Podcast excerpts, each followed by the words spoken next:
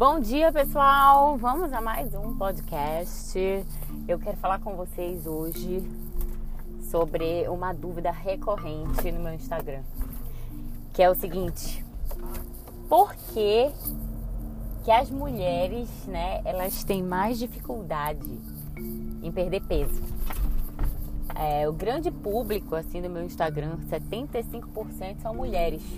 E assim como o grande público na minha clínica para emagrecimento, 75% é mulher também, assim como o público de cirurgia bariátrica, 75% é mulher, é, existem algumas explicações para isso.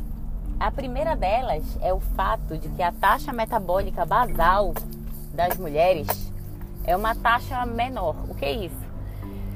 É, é o quanto de caloria a gente gasta só para o nosso corpo existir, só para ele funcionar.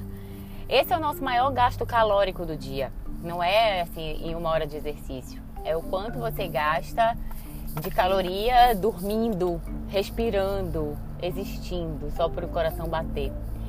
E quanto mais massa muscular, mais se gasta caloria dormindo, né? Dormindo em repouso. E os homens, eles têm uma quantidade maior de massa muscular porque foi o desenho genético deles. Eles produzem 50 vezes mais testosterona do que as mulheres, têm muito mais massa muscular e assim eles têm uma taxa metabólica basal mais elevada, então eles podem comer mais, eles gastam mais, comem mais, tem um, entre aspas, seria um metabolismo mais acelerado. Segunda coisa que acontece é que as mulheres têm a questão da gestação. E durante a gestação acontecem modificações hormonais, onde um hormônio que vai prevalecer é a progesterona e, e existe um bloqueio dos outros hormônios.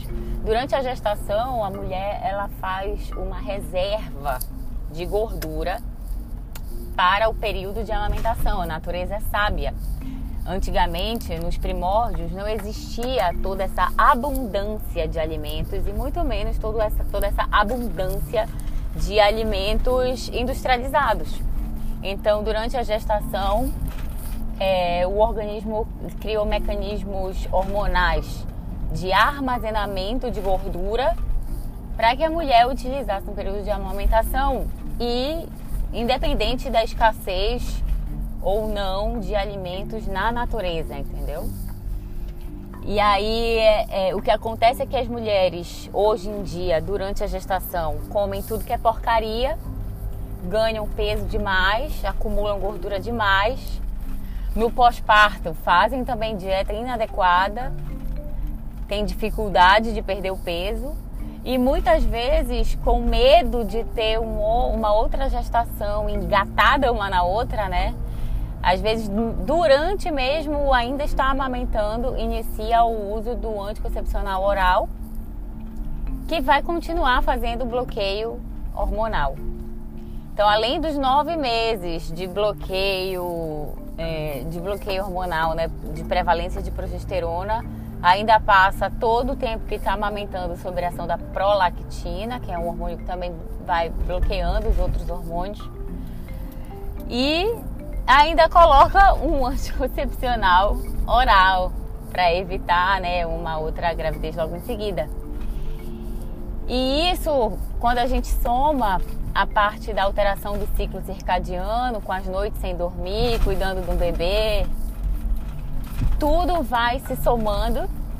E quando a gente vê aquela, aquela mulher né, que com 20 anos de idade estava com um metabolismo legal, acelerado, fazendo exercício, corpo legal, saudável, tá lá nos seus 30, 35, 40 anos, com sobrepeso, obesa, com ansiedade, depressão, insônia.